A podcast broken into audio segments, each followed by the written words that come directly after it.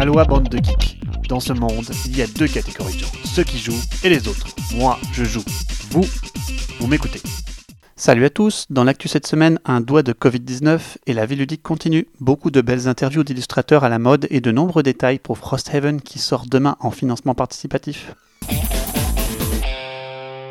Pas d'exception au confinement cependant, je vous épargnerai les recommandations, les chiffres étourdissants et les fake news pour parler de la chose ludique autour du virus. En effet, le monde ludique se mobilise activement pour occuper ce temps de confinement et le mettre à profit plutôt que de déprimer ou zoner sur les réseaux sociaux ou la télévision. Tout d'abord, cette page récapitulative menée par l'équipe Proxy Jeux qui vous propose de rassembler toutes les initiatives électroniques ludiques du moment. Comment jouer en ligne, trouver des parties live, etc. Chez Ludovox, aussi un bel article fait le point si vous cherchez, cherchez ici en premier. Pour les jeunes et les parents qui gèrent les familles, Wilfried et Marie Fort, les auteurs du dernier Spiel Enfant, proposent gratuitement un jeu pour amuser vos jeunes enfants à partir de 5 ou 6 ans, je dirais. Le temps d'être capable de lire 2 dés et de les ajouter. Mais un enfant de 4 ans débrouillard saura s'en sortir avec un peu d'aide. Vous avez besoin d'imprimer le plateau, de 2 dés et d'une feuille. C'est un petit jeu tout simple sorti dans un magazine il y a quelques années et l'initiative est à saluer. Ensuite, vous trouverez en creusant sur Facebook plein d'activités live proposées tout au long de la semaine par les blogueurs ludiques. Des parties de château aventure, des quiz ludiques, un grand événement Welcome to qui s'est même déroulé vendredi dernier chez Trick Track. Pour un peu de dépaysement québécois, ne manquez pas les quiz qui se déroulent les mardis et jeudis chaque semaine organisés par le pub ludique Randolph. Au programme, un quiz pour les enfants et un pour les adultes dans la bonne humeur.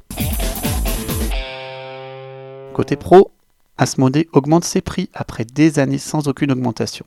Cette augmentation de prix risque d'amorcer une montée des prix générales tellement Asmodée est un monopole sur le marché ludique. Dès le 1er mai, si le Covid-19 le veut bien, tous les jeux du catalogue Asmodée prendront 10 à 20% en Amérique du Nord.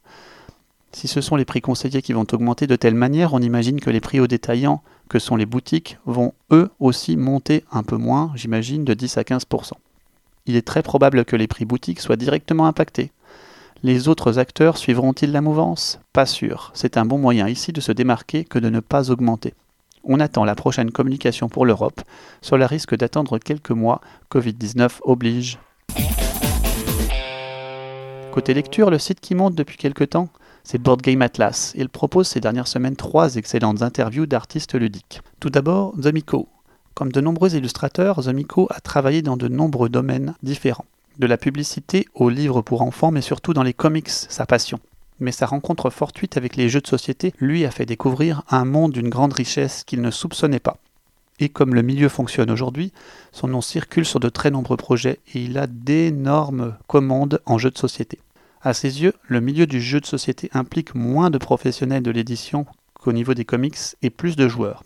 Et ce sont les joueurs consommateurs qui élèvent le hobby. C'est beau à lire. Lorsqu'il évoque son style, ce qui marque d'emblée, c'est la posture des personnages. Il avoue ne pas être à l'aise avec les personnages et user de toutes les astuces des cartoons pour les réaliser, et c'est ce qui fait le charme de son travail. Ensuite, Catherine Hamilton, derrière la série Evolution et le dernier Kickstarter Oceans, a un parcours bien différent.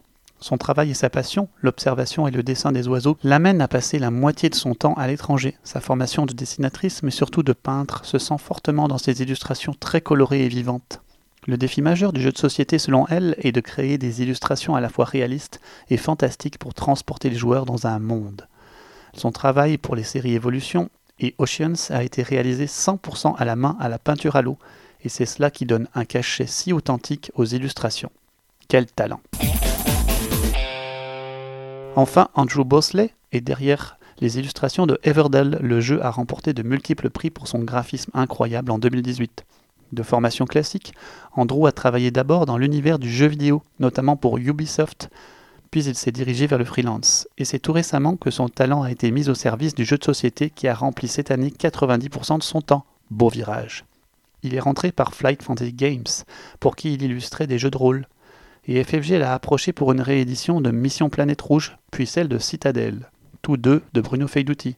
Alors son travail a émergé dans le milieu, et on l'a approché pour Everdell, qui lui a ouvert très grand les portes du jeu de société avec ses très nombreux prix pour la meilleure illustration en 2018. Le coronavirus a même éclipsé le retour du roi sur Kickstarter, mais Frosthaven est toujours prévu pour débuter sur la plateforme demain, mardi le 24 mars. À ce propos, Isaac Childress tease doucement les nouveautés du titre.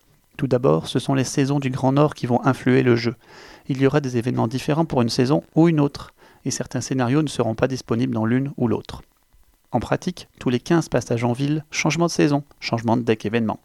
Le froid sera terrible en hiver, et ce que vous aurez engrangé pour Frosthaven en été sera consommé en hiver où la cité sera face aux rudes éléments. Immersif. Vous avez bien entendu, des ressources vont maintenant intervenir dans la gestion de la cité. Le bois, le métal et les peaux en seront de nouvelles. Ainsi, le système de loot évolue. Il prendra la forme d'un nouveau deck qui pourra évoluer en fonction du lieu et du scénario. Intrigant et intéressant. Enfin, ce deck contiendra aussi des herbes. Les nouveaux objets pourront être améliorés et demanderont des ressources pour ce faire. J'imagine qu'on pourra les détruire aussi pour en récupérer ces matériaux. La bâtisse de l'artisan pourra elle aussi être améliorée pour bénéficier de nouvelles recettes, à la manière des jeux de crafting. Les herbes, elles, auront trait à la boutique de l'alchimiste qui, moyennant un certain nombre d'herbes, pourra les combiner pour vous offrir une potion. Ici, tout est caché car la combinaison choisie donnera une potion dans un tableau d'emplacement caché à la manière des Pandemic Legacy. Enfin, il y aura des ingrédients rares que nous ne trouverons que dans certaines missions, bien évidemment. Voilà donc tout un écosystème de gestion de ville qui rappelle ce qui se fait de mieux dans les jeux de survie et de crafting. Les bâtiments se révéleront petit à petit, pourront être endommagés, et cela promet plein de nouvelles discussions autour de la gestion de la ville.